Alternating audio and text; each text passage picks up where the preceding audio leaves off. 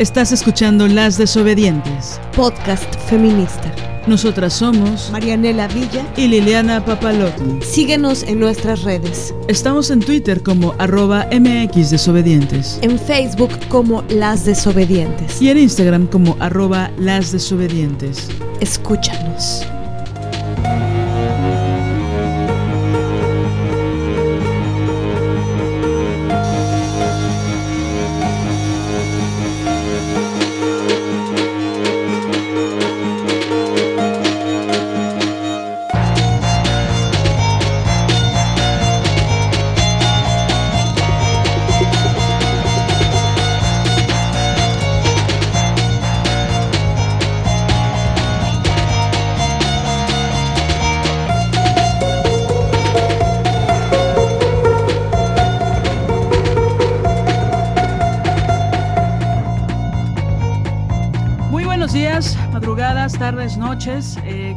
Ya estamos en un nuevo episodio de Las Desobedientes. Estamos aquí Marianela Villa y Liliana Papalotul. Y el día de hoy estamos muy contentas porque tenemos a dos compañeras bastante expertas, especializadas, han estado en la NASA, han estado, diseñan eh, casas en Marte, una cosa muy cañona.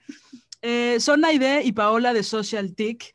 Ahorita ya las, las, van a conocer. Estamos muy contentas porque muchas eh, compañeras que nos escuchan nos han hecho bastantes preguntas acerca de, o más, más bien, más que preguntas, peticiones para hablar de la violencia virtual, de la violencia en redes, de qué onda con el sexting. Eh, gracias a la ley Olimpia eh, se ha hablado mucho de la violencia que ejercen varios varones en contra de las mujeres por los packs, ¿no? Y por estas cosas que ¿Qué hacen en sus grupos de WhatsApp? Algunos, ¿no? No todos, ¿no? Entonces, eh, invitamos a, a Idea y a Paola porque eh, son mujeres que trabajan en Social TIC. Ahorita nos van a explicar un poco más de qué es, es en específico Social TIC.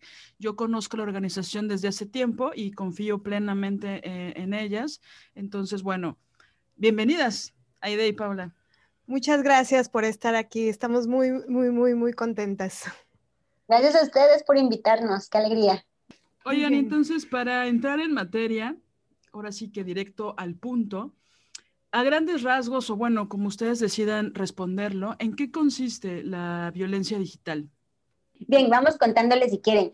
Primero, como para, para poner un marco más amplio, cuando hablamos de violencia digital, eh, tenemos dos palabras, ¿no? Violencia y en espacios digitales o en Internet o a través de las tecnologías. Y esto hay que verlo con una lupa más amplia de saber que la violencia que pasa en línea es un reflejo de la violencia que pasa allá afuera, ¿no? Que pasa en las calles, que pasa en las casas, en las escuelas, en todos los espacios donde convivimos, incluso en la cama, ¿no? Para nosotras las mujeres y para otros géneros también. Entonces, cuando hablamos de violencia en línea, es decir, bueno, ok, este tipo de agresiones o acciones que tienen un fin malicioso, ahora se realizan también a través de tecnología y en Internet. Eso es como el, el, término amplio, digamos, pero generalmente hay que identificar que son acciones y comportamientos que tienen un fin de dañar.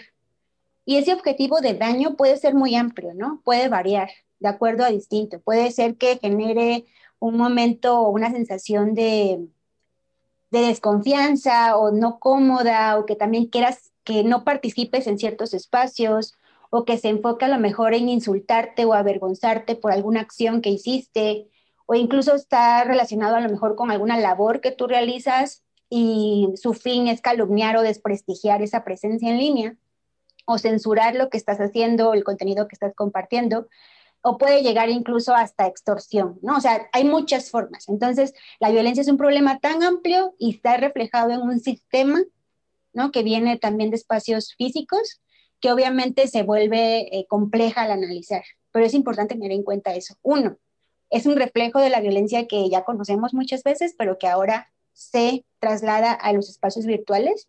Y dos, puede tomar distintas formas y se puede mezclar y cruzar. Y los efectos son diferenciados. Y me gustaría ahí decir con Pau que nos explique un poquito de por qué hablamos de los efectos diferenciados. Eh, bueno, son diferenciados, una, porque hay una dinámica distinta en línea que fuera de, que fuera de internet, ¿no? O sea, como a lo mejor, por ejemplo, puede jugar ahí el anonimato, O sea, que puedas recibir, por ejemplo, acoso o amenazas de personas o que no sabes si son bots, si son personas reales, eh, no tienen a lo mejor foto o no, no sabes de qué contexto son. O sea, como que puede jugar un rol eso o puede ser también como más exponenciado porque pues a lo mejor puedes recibir acoso de una persona que tiene, no sé, muchos seguidores y entonces llama a que otras personas te acosen a ti y, se infla más, ¿no? O sea, como que eh, versus si una persona en, la calle te acosa, pues es un poco más difícil que vaya a ocurrir este fenómeno donde pueda llamar a otras personas en ese momento a que también lo hagan, ¿no? Eh, y pues también eh, juegan las intersecciones pues de género, de raza, de clase, de orientación sexual, de identidad de género, ¿no? O sea, como que eh, también hay personas que, que, son más vulnerables a ataques digitales. Puede ser, por ejemplo, que tengan un perfil muy visible, que sean, no sé, activistas o periodistas, eh, o, que hablen de temas de género, ¿no? O sea, que, que resulte como incómodo su discurso para cierta gente y entonces pues a lo mejor son más, es más probable que, que, sufran estos ataques digitales o ataques digitales más o sea, que, que, escalen más, ¿no? Eh, pero creo que sí lo importante es recordar que no porque sea digital es menos real esa violencia, ¿no? O sea, como que no es como de, ay, bueno, o sea, sí te amenazaron, pero pues era un mensaje, ¿no? Es como, pues sí, pero, o sea, pero tú no sabes si, si esa amenaza de quién vino, qué intenciones tenga realmente esa persona, este, a lo mejor pudo haberlo dicho como un comentario bien X, o a lo mejor sí sea un peligro más inminente, Em, y pues aparte, la, o sea, el, el, impacto emocional ahí está, ¿no? O sea, como obviamente tú tienes miedo por lo que te dijeron, no, o sea, independientemente de si es real, digo, si es, perdón, físico o digital.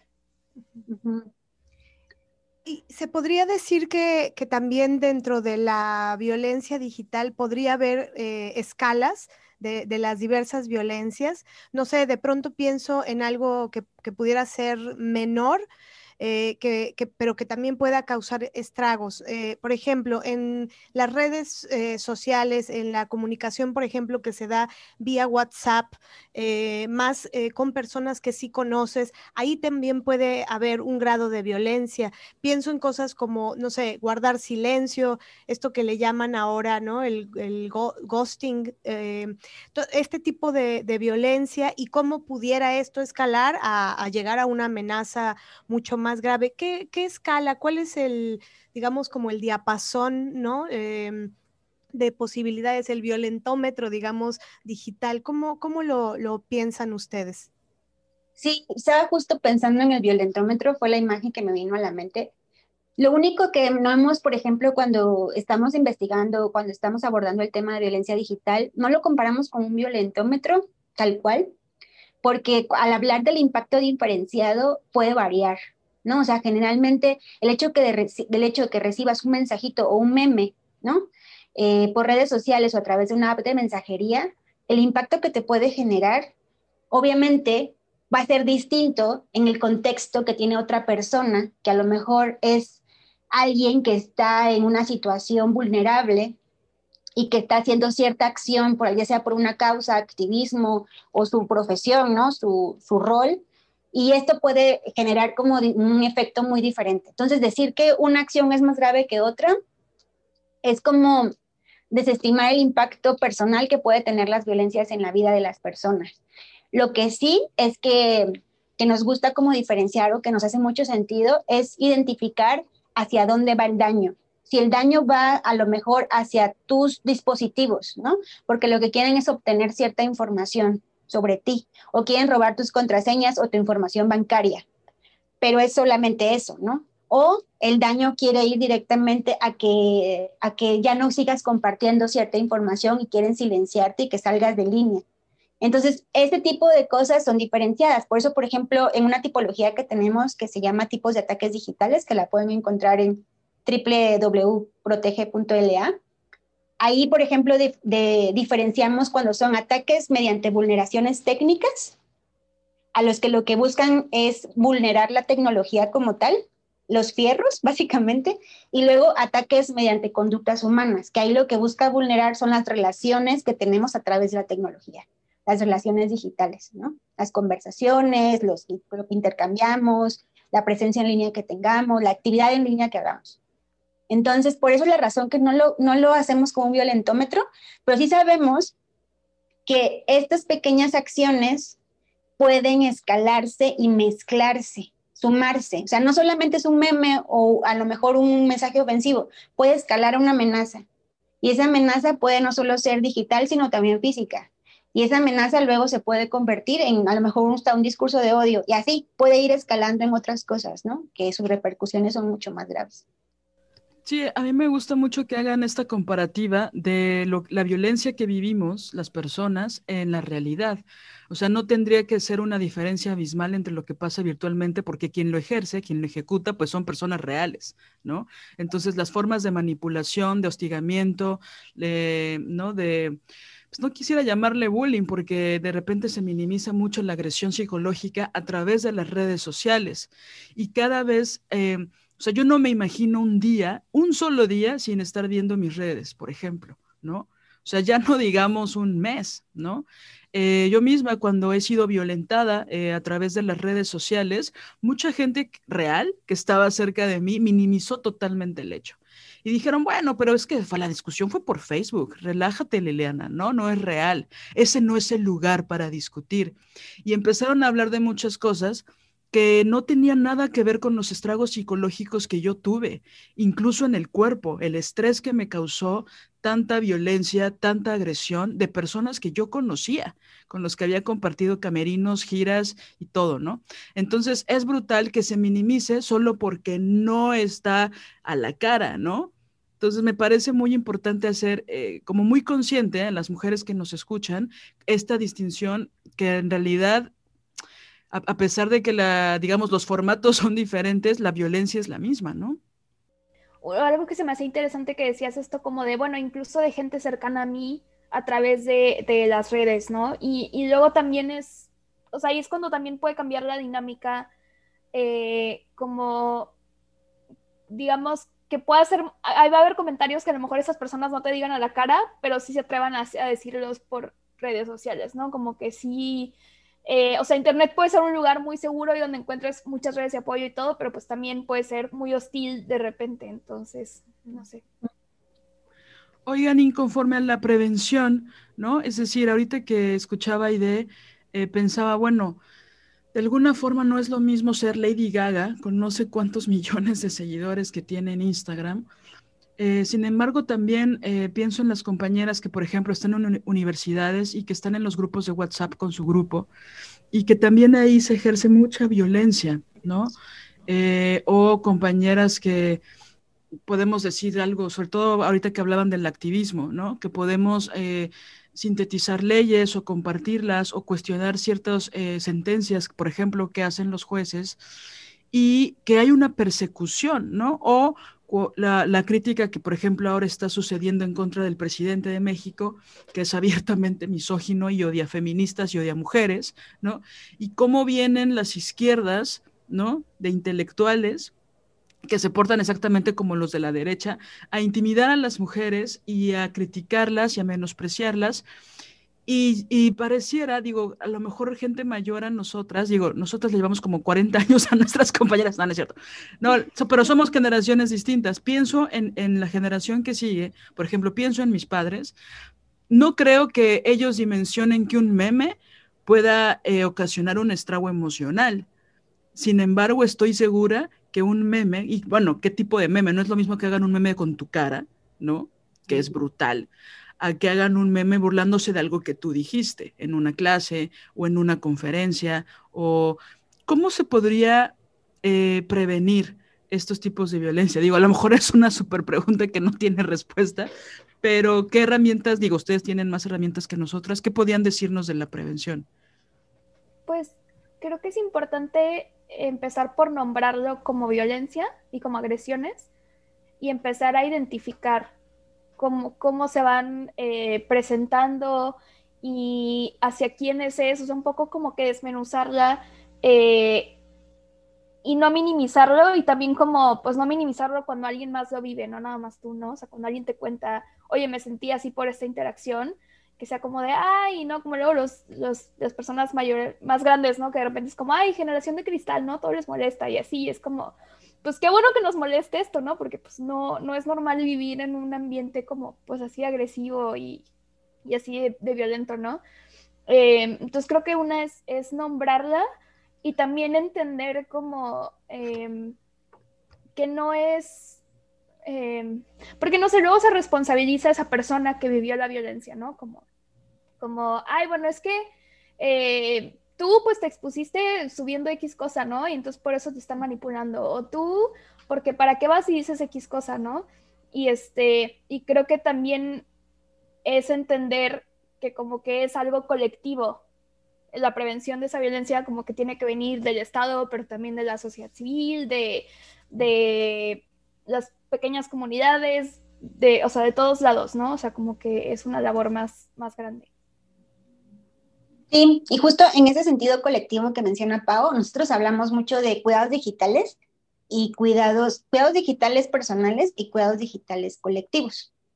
Y esto lo hacemos sentido o lo vemos unido porque ambos cuidados van a hacer que, estamos, que estemos en espacios más seguros. La idea es construir eso, construir confianza, acuerdos, espacios donde nos sintamos más seguras y confianza.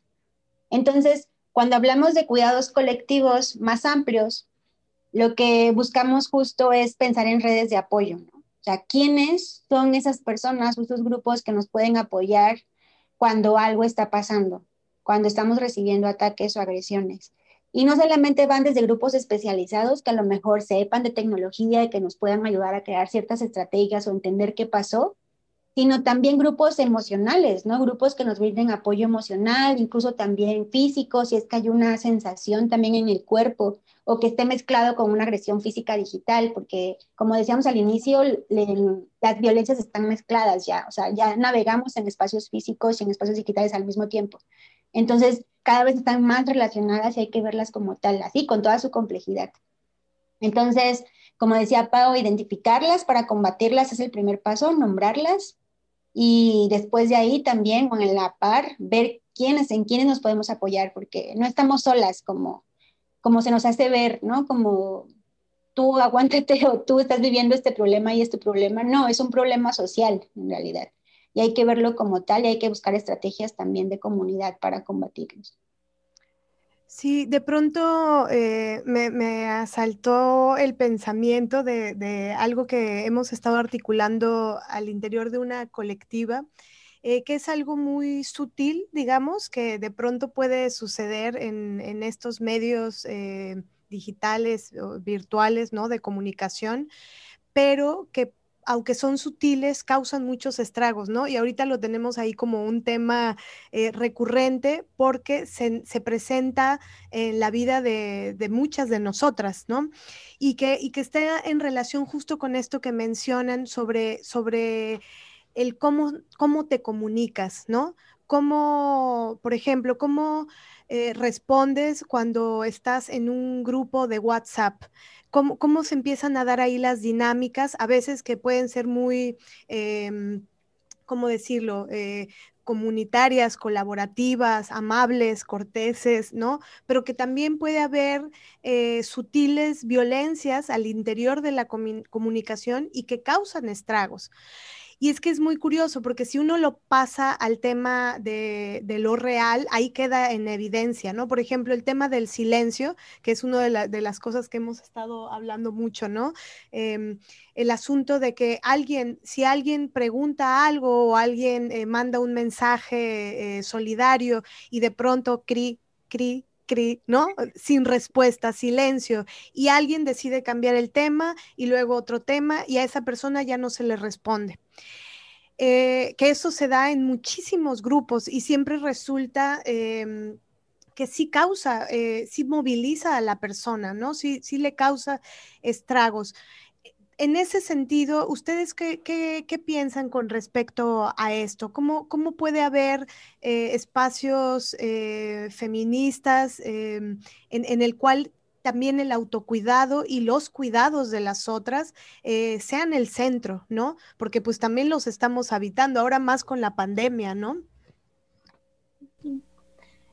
creo que, por ejemplo, ahí es importante dentro de los cuidados como que hacer acuerdos, por ejemplo, en grupos de, chats de WhatsApp o de la aplicación que sea, ¿no? Como Em, como que creo que ahora cuando entramos a veces a un taller o a un grupo con gente nueva, como que siempre es de presentarse, ¿no? Como en el espacio físico, ¿no? Es como presentarse y a lo mejor un poquito explicar la dinámica o cómo vamos a estar hablando, lo que sea, ¿no? Y como que a veces en los grupos como que se da por hecho que, ah, te agrego y ni te avisé ni nada y puse a 100 personas y nadie se conoce y entonces como que ahí puede haber como tal vez malentendidos o dinámicas donde eso, como que no hay un acuerdo previo, entonces creo que es importante, eh, por ahí hicimos como una infografía de esto, ¿no? Como de hacer acuerdos en el sentido como de, eh, no sé, vamos a estar usando nuestros nombres reales o seudónimos, ¿no? Tal vez si es un grupo muy, muy grande, pues, eh, y si van a hablar de temas sensibles, pues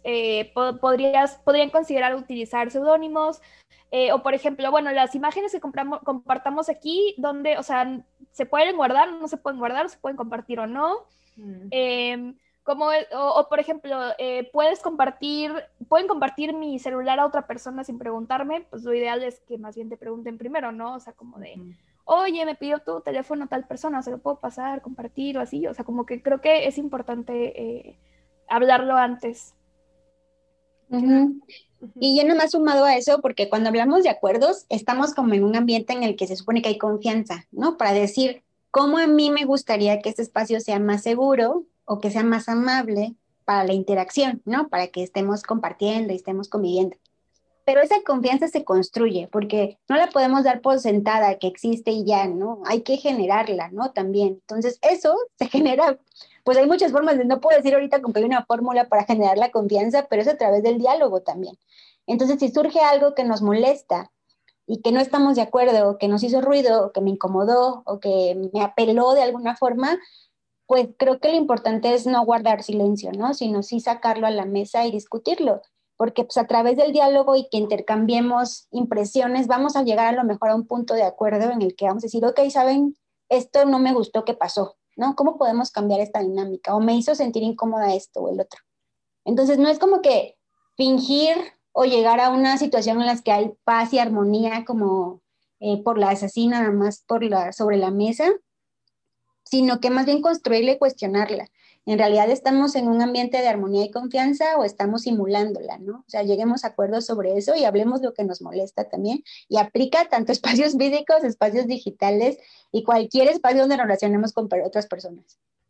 Sí, creo que hay, que recordar siempre la regla de aquí lo que importa es lo que se hace, ¿no? No lo que, lo que se dice, ¿no? En el sentido de que si hay un protocolos o reglas o acuerdos, eh, colectivos y, alguien no los cumple, pues evidentemente pesa más la no acción, ¿no?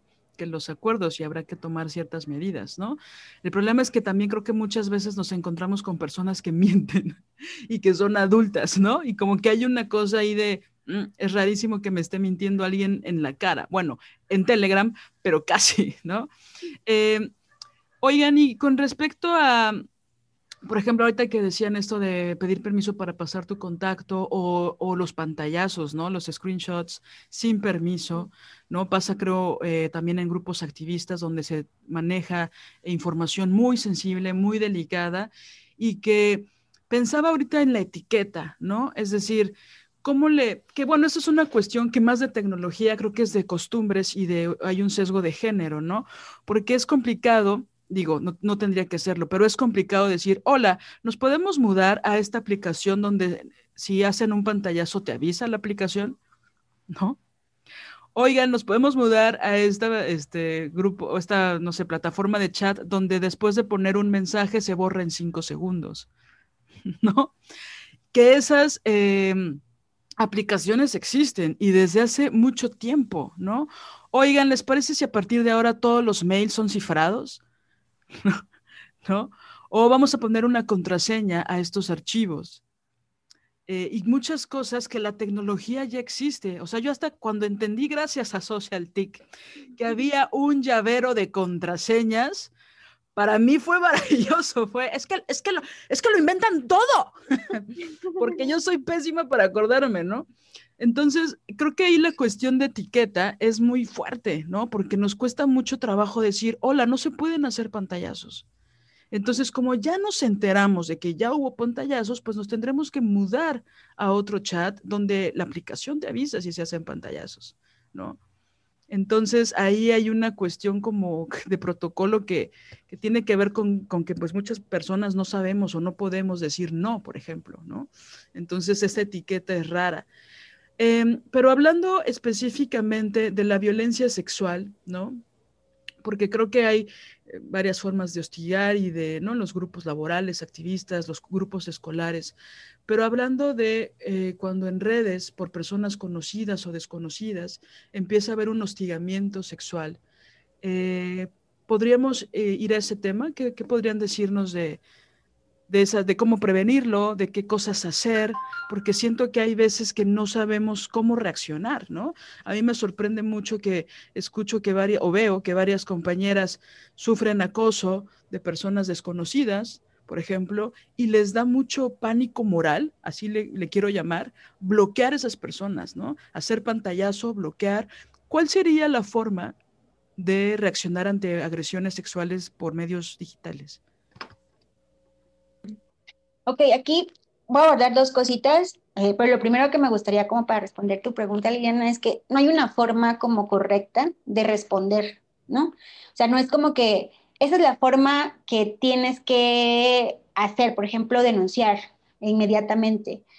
Eso depende mucho también de una decisión personal y del momento en el que tú estés pasando. Y también por eso hacemos énfasis en las redes de apoyo, ¿no? O sea, como tener en cuenta que cuando vives un ataque digital te puede impactar de distintas maneras y puedes reaccionar de distintas formas y es importante como, como conocer esa reacción y ver qué acción te hace sentir más segura, porque lo que busca la violencia es quitarte esa autonomía de cierta forma, esa seguridad, ¿no? Esa, ese poder de acción, de tomar control.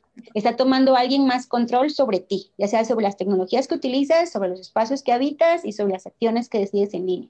Entonces, una de las acciones o de las primeras respuestas que recomendamos es volver a como al centro y ver qué te puede hacer sentir a ti más segura, cómo tú retomas el control, ¿no? De tus dispositivos, de tus reglas, de tus nudes, de tu información, de tu presencia en línea, de tus relaciones en línea. Entonces, tú vas a encontrar como esa respuesta, ¿no? Lamentablemente, como hablábamos, genera tanta presión que a veces el momento emocional en el que estás no te permite a veces tomar una, como que una acción que digas, no, esto, pero así al menos vas a encontrar pequeñas pistas de, bueno, esto me hace sentir segura y lo primero que me hace sentir segura es tomar a lo mejor un descanso, ¿no? De las redes. Eso es, o sea, eso a mí me hace sentir segura. Ah, está perfecto, ¿no? Es como, si eso a ti te hace sentir mejor, adelante. O si, por ejemplo, es, no, pues lo que quiero es no bloquear a esa persona porque quiero seguir viendo qué más hace. O sea, quiero al menos tenerla bajo la mira, ¿no? Y pero yo no soy capaz. Entonces le voy a pedir a lo mejor a una amiga que me ayude a monitorear. Eso también es muy válido, lo que hablábamos de las redes de apoyo, ¿no? Tú en ese momento no te sientes con la capacidad, pero pides apoyo. Y así, como encontrando otras estrategias, ¿no? Lo, lo ideal también es que si dices, bueno, yo quiero denunciar, que conozcas cómo esas acciones van a generar también muchas veces una respuesta. Lamentablemente, quienes combatimos contra la violencia, cuando hacemos algo contra la violencia, la, violencia regresa por el mismo sistema que, que, tiene, ¿no? Que la respalda. Entonces, hay que saber, ok, ¿qué va a pasar para que yo pueda tomar ciertas medidas de prevención? Y si, por ejemplo, tú estás en un momento en el que no puedes ver como todo ese panorama, que no te sientes con la claridad, pide apoyo. Pide apoyo de gente que te sientas en confianza para poder accionar lo que te haga sentir más segura de la manera más concreta. Em, ahora, como hablábamos, una parte de la prevención es identificarla, ¿no? Saber qué pasó, dónde pasó. Y en el dónde pasó, ahí es el segundo punto que quería abordar, es solamente identificar y conocer muy bien qué espacios estoy habitando, ¿no? Eh, no solamente como, ah, es Facebook y funciona así, está, o Twitter, o YouTube, o fue mi correo electrónico, o fue mi, mi chat de mensajería, o fue en un grupo, o fue por llamada, ¿no? Sino o sea, no solamente entrar por dónde pasó, a través de qué tecnología o qué medio pasó la violencia, sino cómo yo puedo tomar ciertos candados para que yo pueda ponerle a lo mejor un alto a esa agresión en ese momento, para que no siga escalando. Nada más voy a poner un ejemplo, ¿no? Por ejemplo, si yo estoy recibiendo agresión de un contacto y ese contacto yo lo puedo reportar a la plataforma y conozco los mecanismos de reporte, yo exactamente después ya voy a, si lo conozco previamente, voy a poder accionar ese mecanismo, ¿no? De una manera más segura, más informada. A eso nos referimos con conocer las plataformas donde estar, conocer los mecanismos de reporte, conocer las configuraciones que tienes de seguridad y privacidad y a partir de esa información pues tomar una decisión, ¿no? Eso sería como a grandes rasgos. Pero Pau, dale, si quieres agregar algo. Pau admira mucho a Aide y dijo, es perfecto lo que dijo Aide, entonces... Por dos. ok, oigan, y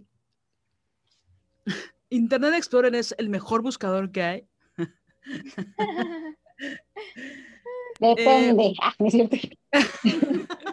¿Para qué lo vas a usar? Página de sí.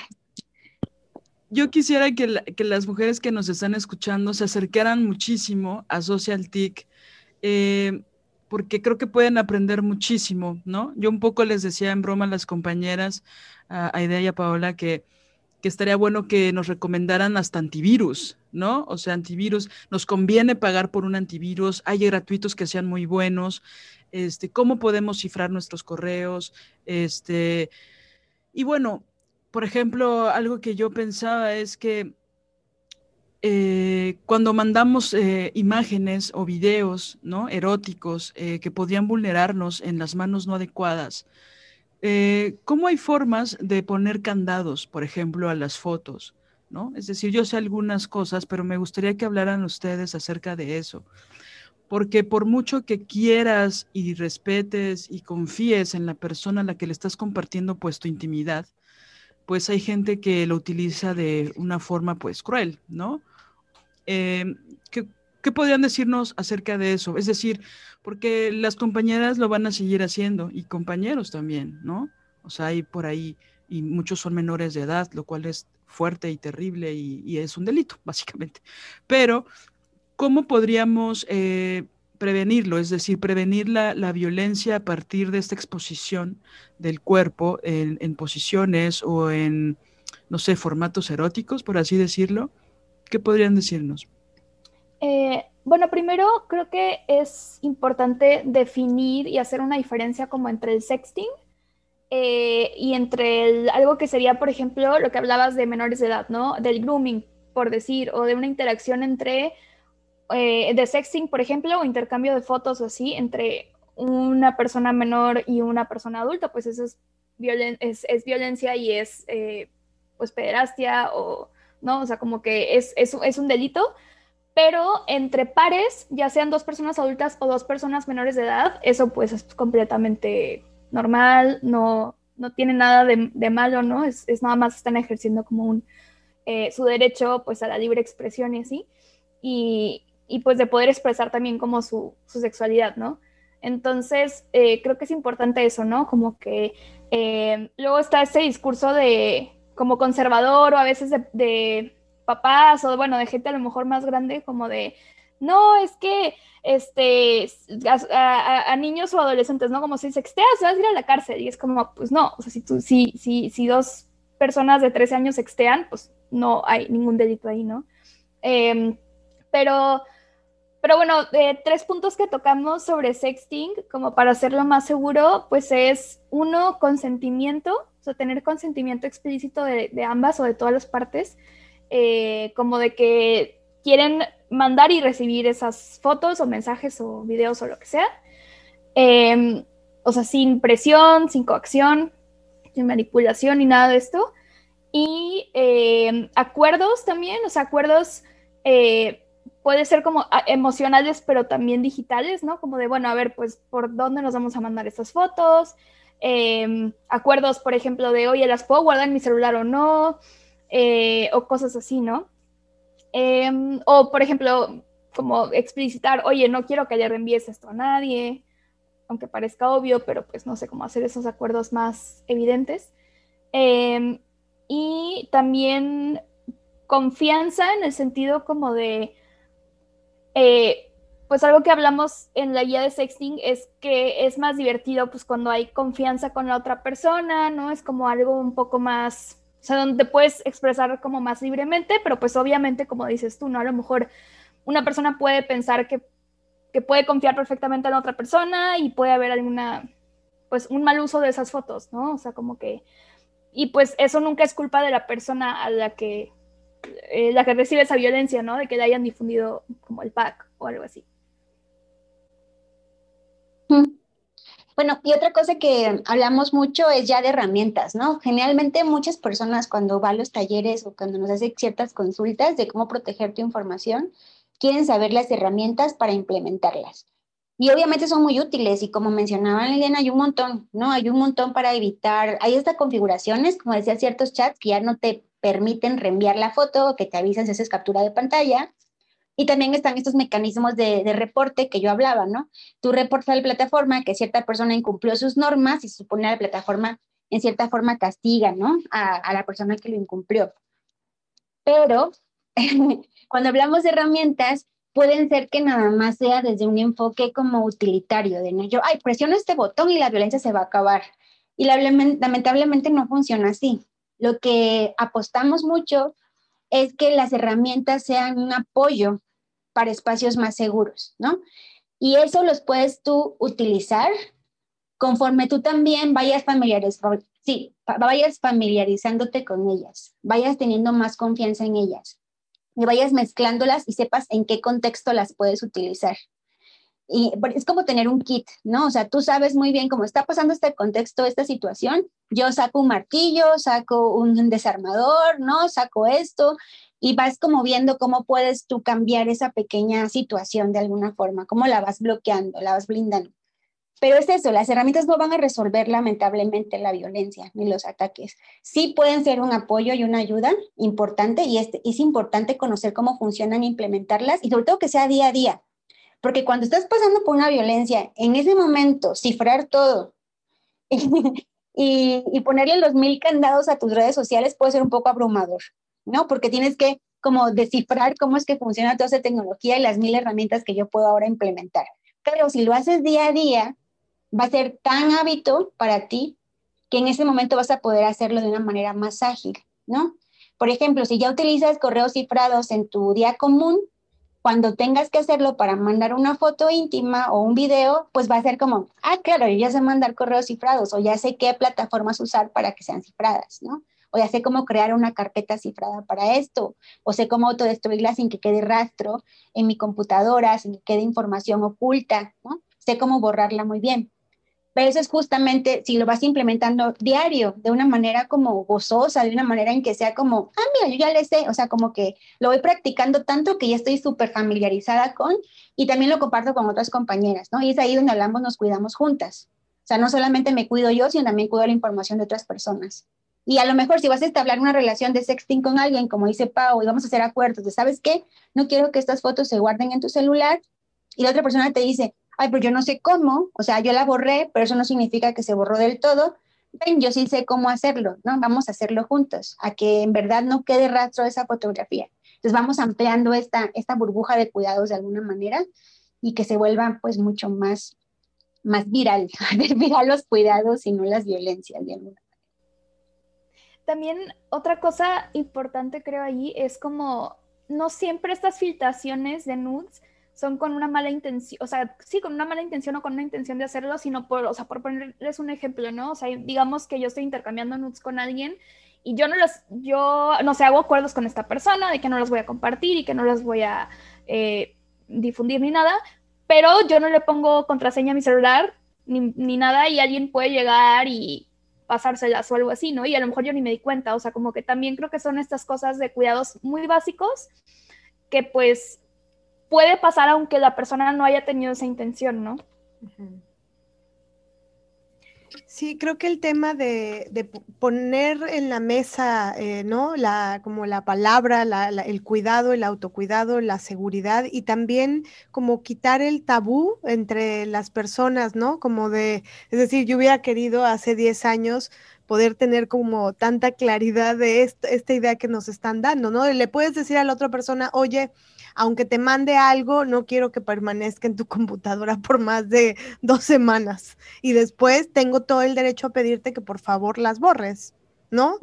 Porque luego también ahí pueden entrar mecanismos de, pues de tergiversar, ¿no? Las cosas, de yo puedo hacer con mi celular lo que yo quiera y tener en mi celular lo que yo quiera. Sí, pero no material eh, íntimo mío, ¿no? O sea, como estas, estas pequeñas particularidades de pues este nuevo mundo virtual que habitamos todas, ¿no?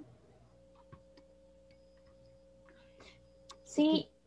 Y, ah, bueno, otra cosa, por ejemplo, eh, una herramienta que hemos escuchado también como de comunidades feministas es eh, ponerle una marca distinta a la nude que le vas a enviar, por ejemplo, a esta persona le mando estas nudes con, no sé, este emoji, ¿no? Y entonces ya sé que todas las que tienen este emoji son, o son en este chat, ¿no? Y entonces si se filtra, pues yo puedo rastrear de dónde vino, o sea, como que algunas ahí cosas como, o por ejemplo, también, pues eh, hay aplicaciones en donde puedes hacer como blur, como este, o poner alguna, como algún filtro o algo donde tape tu, rostro o tape tus tatuajes o así, o sea, como que también hay hacks ahí que si la persona se siente más segura o más cómoda así, pues también eh, puedes un poco mitigar ese riesgo de, bueno, ok, si se filtra esta foto, pues bueno, no sale mi cara. Y tampoco es que tengas que hacerlo, ¿no? O sea, hay gente que pues, dice, ah, yo sí quiero que salga y está bien y lo que,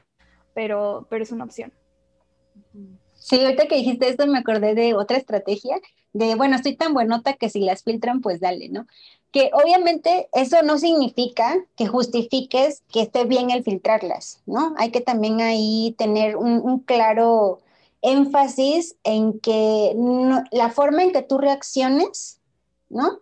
No justifica el hecho que quiso causar un daño o que provocó un daño sin querer causarlo tampoco, cuando fue a lo mejor sin intención. Entonces ahí es donde hacemos énfasis en que la responsabilidad está no solamente en la víctima, o sea, no es como que, ay, la víctima tuvo la culpa, o sea, no, la, la culpa o la responsabilidad está en quién hizo la acción que tuvo el daño, ¿no? Entonces también ahí hay que cambiar ese chip porque lamentablemente está enfocado en revictimizar, en para qué te tomas esas fotos, para qué no le pusiste una contraseña a tu celular, para qué no la cifraste, para qué no le pusiste un blur, ¿no? Es como, ok, sí, esos riesgos a lo mejor no los tuve presentes, ya sea por falta de información o porque no tomé las precauciones, etcétera, por la razón que sea, pero eso no justifica que se haya hecho ahí la responsabilidad es de la persona que cometió la agresión. Y eso debe ser súper claro a la hora de que veamos, ya sea que nos ocurra a nosotras o a otra persona, una amiga o algo. Oye, me, me sonó esas, esas frases de ¿por qué no le pusiste Blur y por qué no le pusiste una contraseña alfanumérica de 16 dígitos? Ah, es que también para qué vas para allá, es que también porque usas esa falda, es que también porque sales tan tarde, es que también porque sales tan temprano es que ¿por qué andas con ese barrio? ¿Por qué andas O sea, es como una adaptación virtual eh, que revictimiza y que también es violenta, ¿no? De y es que ¿por qué confiaste en tu compañero? Con solo llevas 10 años de conocerlo, ¿no? O sea, cosas que son como, digo, aunque lo conocieras 10 días, ¿no? Pero hay siempre, ¿no? Hay siempre como una búsqueda argumentativa donde siempre se nos responsabiliza a las víctimas, ¿no? De las cosas que nos pasan. ¿No? Eh, y hablando de cosas horribles como es la policía, ¿cuál ha sido su experiencia o qué saben acerca de la ciberpolicía? ¿Qué podrían decirnos de eso? Pau, ¿quieres decir algo sobre ¡Wow! Tocamos una fibra, me encanta. No, bien, entonces tenemos, y esto en realidad va a ser como, voy a ser muy clara como en la posición, ¿no? Tenemos el, valor, o sea, el punto de decir que, no el valor, más bien, la necesidad de dialogar con las instituciones. Lo necesitamos. Están ahí, tenemos que hablar con ellas y hacer de alguna forma colaboración, ¿no? Lamentablemente, no hay confianza en las instituciones, ¿no? Por un sistema que se ha perpetuado por años de desconfianza, de control, de abusos, etcétera. Cuando nos hablan de la policía cibernética, ¿no? O la policía digital, lo que pasa muchas veces es que desconocemos cómo funcionan sus protocolos. O sea, no sabemos cuáles son sus procesos, cómo toman las decisiones, cómo cuidan la información de las víctimas, eh, quiénes están detrás de esas decisiones, si están tomando cursos, si son personas capacitadas en perspectiva de género, si en realidad hay expedientes que están dando seguimientos. hay un montón de preguntas sobre el acceso a la justicia, ¿no? Y todas esas preguntas se quedan muchas veces sin respuesta o están en panfletos enormes, ¿no? Que es como que, es como cuando lees las políticas de privacidad, o sea, es como laberínticas, ¿no? Y, llegar a una respuesta y alguien que te atienda también es laberíntico. De ahí, por ejemplo, eh, rescatamos mucho la labor que ha hecho organizaciones como Luchadoras, que hace el año pasado justo hicieron un informe sobre acceso a la justicia en temas de violencia digital y decían esto, hacían, el, hacían la comparación con un jueguito de, de video de Mario Bros porque te la pasas como saltando obstáculos, ¿no? Para poder llegar a una solución, a un juez, hasta, hasta todavía, ¿no? Hasta una persona que te pueda dar alguna respuesta. Entonces, eh, por un lado, sabemos que es necesario seguir trabajando en que los organismos y que las instituciones sean claras, transparentes, respetuosas, con perspectiva de género y que en verdad generen resultados y acciones de reparación de daño y acceso a la justicia. Hay que seguir impulsando eso, pero por otro lado, pues somos muy críticas también en el, en el cuestionario en el que pues muchas veces las soluciones y las estrategias salen más de las comunidades. Y, y, esto lo digo pues con toda confianza de decir que he encontrado más apoyo también en mis amigas, ¿no? Y en los grupos que en las instituciones, lamentablemente. Y creo que pues ahí mucho se refleja, no me cuida la policía, pues me cuidan mis amigas. Y pues eso es una impresión muy personal que siento que tenemos que estar ahí hablando con ellas y ellos, pero pues también la confianza está muy rota y pues hay que seguir trabajando y exigiendo. Por ejemplo, ¿hay plataformas que recomendarían ustedes, que recomendarían una en vez de otra? ¿Hay ahí por un, camino de autocuidado con las plataformas en sí mismas? Creo que depende para qué, ¿no? Eh, por ejemplo, WhatsApp es la mejor, ¿no? no, por ejemplo, un chat de comunicación grupal, ¿cuál recomendarían?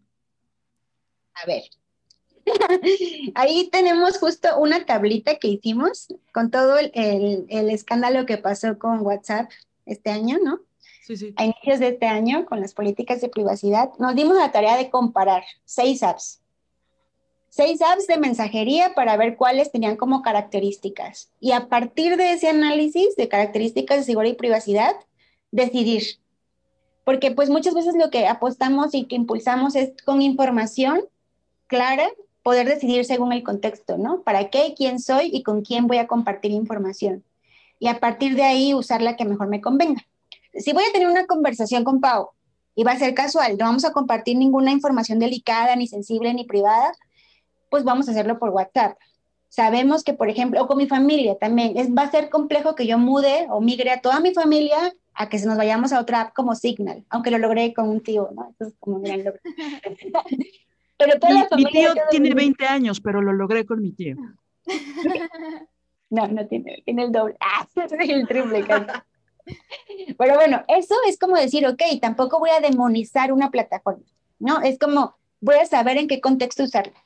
Ahora, si yo soy una activista o una periodista o simplemente una persona que está usándola con información privada y sensible, o que yo decido proteger todas mis informaciones porque ese es mi hábito de cuidado junto con mis grupos, pues entonces me voy a Signal porque es una app que tiene un respaldo de comunidades de tecnología, porque está respaldada por una organización que es sin fines de lucro, que no lucra con tus datos, que tiene opciones de privacidad y seguridad confiables, que ha mejorado en sus funcionalidades, ¿no? Cada vez es más amigable, ya tiene stickers y ya tiene GIFs y no solamente es segura, sino también es divertida. Entonces, ah, bueno, pues me muevo para allá. Entonces, así, en términos generales, si quieres una app segura, no solamente depende de la herramienta, depende también de tus hábitos, ¿no? Y dos, ahora, si quieres una que te dé funcionalidades de seguridad y de confianza, pues puede ser Signal, ¿eh? una opción. Mm. Eso. ¿Cuál podría ser la, eh, bueno, supongo que ya lo dijiste, WhatsApp es la peor cuando envías información sensible o cuando envía, envías, o sea, mi NIP no lo pongo en WhatsApp, ¿verdad? bueno, también, por ejemplo, WhatsApp al menos tiene cifrado de extremo a extremo y algo que igual eh, hay gente que no sabe, el, los SMS no están cifrados. Entonces se podría decir que cuando vas a usar, eh, vas a comunicar algo sensible, pues así la que no recomendamos para nada SMS. Y Facebook Messenger tampoco. Y Facebook Messenger. Esas, esas no, son como las peores calificadas. Vamos a pasarles esa tablita que la pueden encontrar justo en protege.la y ahí vas viendo, ¿no? Como, ah, cuál tiene cifrado, pero cuál tiene a lo mejor también métodos de reporte, o con cuál puedo bloquear al contacto que me está, ¿no? Molestando o que no, o me está mandando spameando incluso, porque el banco también lo puedo bloquear, cosas así. Entonces vas viendo como que opciones. Me están obligando a pagar el banco, lo bloqueas. Oigan, ¿y, y cuántos... Cuentas de correo electrónico, ¿cuál les parece la peor y cuál es la más recomendable? Digo, para personas que, digo, no, no mandamos este, los secretos de la NASA, ¿no? secretos de la NASA. Ok. Eh, igual, de nuevo, primero hábitos, porque si tienes una super herramienta de correo electrónico, súper cifrada y así, súper así, este, usada por comunidades de software libre y con todos los mecanismos de seguridad, pero no tienes una buena contraseña, pues ya valió la, la seguridad. La contraseña es 1, 2, 3, 4. Star Wars o cosas así, pues ya valió. Pero eh, en términos, por ejemplo, de que se recomiendan muchas veces porque son, además de amigables, tienen aspectos de seguridad confiables, está Tutanota. Es una plataforma que la pueden buscar así, es como muy pegajoso el nombre, Tutanota, así lo buscan en, cualquier buscador. Y, y, esta plataforma no tienes que tener una cuenta para intercambiar con otra persona, tiene correos cifrados, todos están cifrados y demás, ¿no? Cuando ya subes como, quieres decir, como el uso que le das a lo mejor a, a los correos cifrados, a lo mejor puedes utilizar ya llaves PGP, ¿no? Que es como otra tecnología que cifra también la información. Pero la verdad es que sin demonizar y sin hablar de, no vamos a hablar ahorita de aspectos de privacidad, por ejemplo, de Google y cómo Google genera su modelo de negocio, en realidad en los aspectos de seguridad que tiene para sus correos es válido, es bueno, es positivo, ¿no? De que sí, obviamente es una empresa y que genera mucho dinero con la información de las personas, pues sería otro aspecto también a tener en cuenta si es que quieres también tomar. No está mal tener Google, eh, una cuenta de Google, eh, lo importante es que tengas una contraseña y verificación de dos pasos. Oigan, y la última plataforma de la cual así de nos dejan en paz, que quisiera preguntar, es justo la donde están, están haciendo las llamadas o las videollamadas virtuales, ¿no? Ahora que ya hay cada vez más, de hecho, ¿cuál podría, digo, Zoom te roba tus datos, ¿no? Pero ¿cuál podrían este, recomendar? Pues eh, para cuestión como de privacidad, por ejemplo, eh, Zoom, si entiendes, o sea, corrígeme si no, pero está cifrada. Hay otra opción, por ejemplo, que se llama Jitsi, que está cifrada y es de software libre eh, y tiene también funciones como de, de, seguridad extras, ¿no? pero creo que lo importante, uses la plataforma que uses de videollamada, es por ejemplo, si tú quieres hacer una reunión y quieres que quieres de una reunión privada o minimizar estos riesgos, por ejemplo, de que pueda entrar alguien y eh, hagamos un bombing que le llaman, ¿no? Que, que por ejemplo, pone fotos eh, violentas o interviene de alguna forma tu llamada y así. Eh, pues es, por ejemplo, puedes ponerle una contraseña a la sala que estás creando y solo pasarla esa contraseña a los contactos directamente, ¿no? O sea, de repente vemos en redes sociales que es como de, ah, aquí está la sala de Zoom y aquí está la contraseña, ¿no? Y la publican así, pero en Facebook o así, y pues eso es más riesgoso porque pues puede llegar cualquier persona sin identificarse y así. Em, eso. Sí, MidJit sí la recomendamos, como decía Pau, porque además de ser de confianza, pues tiene herramientas bien chéveres como la contraseña la sala, ¿no? Puedes poner también blur o un fondo a tu, a tu, a tu pantalla para que no se vea como aspectos de tu casa o de tu cuarto y demás. Y no necesitas descargar la aplicación. No, lo haces en un navegador, si lo quieres en tu compu y así quieres en tu celular, pues sí descargas la app, ¿no? Pero algo importante en las herramientas es, como le decía al principio, que recalcábamos, es si vas a empezar a usar herramientas de seguridad, familiarízate con ellas, o practícalas. Para que lo importante es que la puedas adquirir en tu día a día y en tus hábitos, que no sea un dolor de cabeza la seguridad digital, sino que sea algo divertido, que sea como que algo que lo haces como de una forma natural, pero que también como que te emociona aprender el proceso, que le enseñas a otras, que compartes con otras, ¿no? Que sea como algo que te sientes segura y al mismo tiempo vas explorando cómo funciona la tecnología. Entonces, pues practica mucho, implementalas y explora, pícale, que, que esa es la idea, ¿no? Aprender. Sí, y que también es una herramienta que fortalece la autonomía, ¿no? Es decir, todos estos mecanismos, herramientas, eh, muchas veces como que dejamos en manos de otras personas que son quienes saben, ¿no? De yo al mail no le sé, yo a las redes sociales no le sé, yo no sé cómo eh, comunicarme o, cómo hacer para entrar a una, dar un taller en Zoom, es decir, que, ir eh, teniendo conocimientos, saberes poquito a poquito y como dices, esto de irle picando, ¿no? Pues explorando, hay plataformas que son pues muy chidas y puedes tú misma ir, eh, digamos, navegando en ellas, ¿no? Y ahí también, pues que quede en tus manos tanto tu seguridad como tu diversión, pues. Sí, creo que ah, un, aspecto importante también es como eh, que tú vayas entendiendo como tu información personal en línea, cómo la quieres ir manejando, ¿no? O sea, por ejemplo, a ver, esta información quiero que sea pública o es visible y entonces tal vez no la quiero publicar acá. Eh, o sea, por ponerte un ejemplo, ¿no? De repente eh, subes una foto de tu INE porque, ay, salí muy bien en mi foto y no, y ahí está lo pusiste en Twitter o lo pusiste en X, y son cosas que a lo mejor ya conociendo un poco más como esas clasificaciones o esos tipos de información, pues tú tienes más control sobre, sobre cómo eh, la presentas o cuál o qué información te guardas. Buenísimo. Oigan, pues ya tenemos que ir cerrando. Eh, a mí me gustaría preguntarles, si quieren, por supuesto, algo que a mí me voló la cabeza hace unos años es el trayecto que tiene un correo electrónico.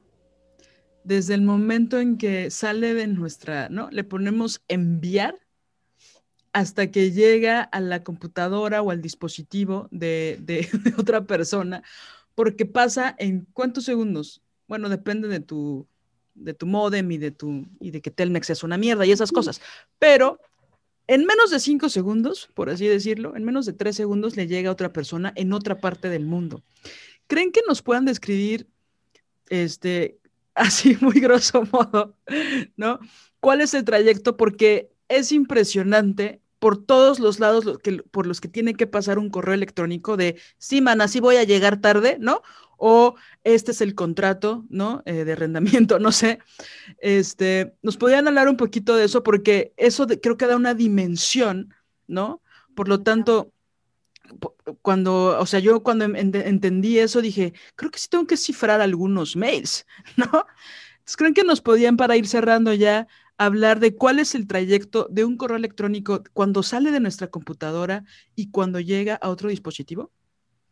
Sí, sí, seguro. Ahí tenemos justo un diagrama que se llama cómo funciona Internet cómo viaja tu información en Internet, que lo que hace es que de forma gráfica ejemplifica como este viaje, que a grosso modo, en, términos muy generales, imagínense, yo estoy mandándole un correo ahorita, ¿no? A alguien de ustedes y abro mi celular. Primero está en mi dispositivo. Luego de ahí tengo que irme a, a la app, ¿no? A la aplicación de Gmail en este caso, por ejemplo, donde voy a mandar el correo Ahí ya pasó por mi celular y también pasó por la aplicación. Esas aplicaciones generalmente tienen algo que se llama servidores. Y ahí es donde se guarda la información, donde es como una computadora muy grande donde se guarda la información que estoy compartiendo. Ahí, por ejemplo, hacemos las preguntas si la información que compartimos con esas apps está cifrada en los servidores, ¿no? Que es una cosa un poco más técnica, pero si pasa cifrada o pasa como un sobre destapado. Pero antes de eso yo me tengo que checar algo, si tengo internet, si tengo, estoy conectada a mis datos o estoy conectada al wifi de la casa o de la oficina. Entonces ahí me tuve que conectar también a la empresa que me provee internet para que al modem, para que me dé también internet y yo pueda mandar ese correo. Ahí por ahí ya pasó por tres empresas, por decirlo a, grandes rasgos. La empresa que diseñó mi celular, la empresa que diseñó la aplicación de, de Gmail en este caso Google, la empresa que me provee Internet.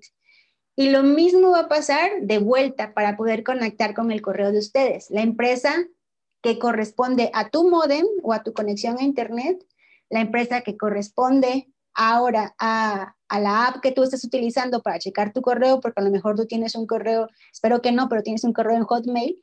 Entonces, también se tuvo que conectar ahí y luego a tu equipo, a tu celular. Por ahí ya pasó. Y eso parece que pasa por cables, ¿no?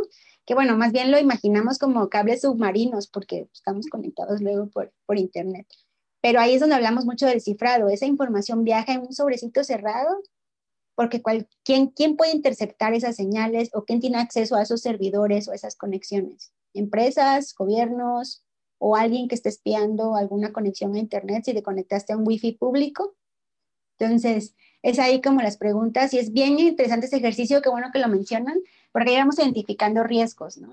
sí hay que tener en cuenta por cuántos ojitos pasa y cómo puedo yo proteger esa info en el viaje. Sí, es que cuando mandas un mail y te lo regresan, puede pasar por lo menos por seis empresas diferentes. Entonces, si hay un robo de tu información, realmente tendrías que preguntarle, digo, de alguna forma, a seis empresas. O sea, lo que yo pude entender, corríjanme si me equivoco, es que le llega más rápido a Total Play, ¿no? O sea, Total podría saber la información que yo estoy mandando o Telmex o estos servidores, ¿no? Es por eso que es tan riesgosa toda la relación de las elecciones, por ejemplo, en Estados Unidos, ¿no? O en otros países donde se hace un robo descomunal de información. Bueno, ellos hacen compraventa, pero para la gente mortal eh, son robos de información. Entonces es muy duro porque no importa en qué parte del mundo estés, si tienes internet, ¿no? Pasa por muchísimas empresas y por muchísima gente, ¿no?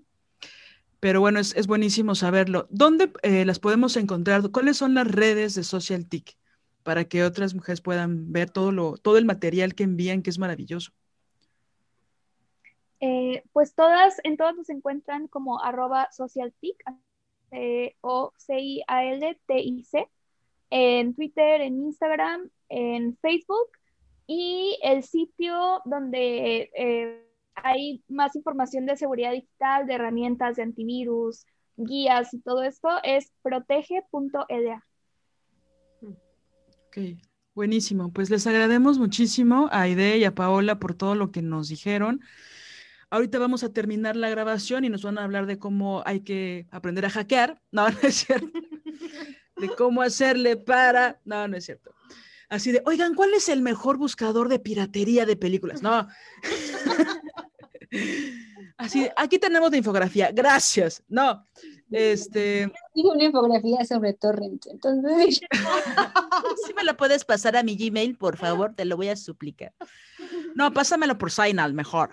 Oigan, no, muchas gracias por, por, aceptar nuestra invitación. Nos, nos, hace muy felices. Esperemos que esta información les sirva a muchas compañeras, les haya aclarado muchas cosas, ¿no? Se dijeron cosas importantísimas como las redes de apoyo, ¿no? Que en la realidad o en lo virtual, pues hacen enormemente la diferencia, sobre todo cuando somos víctimas de, de agresiones.